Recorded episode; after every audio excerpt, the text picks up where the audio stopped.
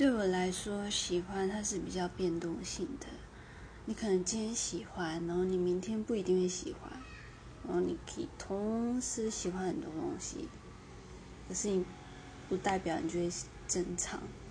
那爱的话，我觉得它是一种更深层、有承诺藏在里面。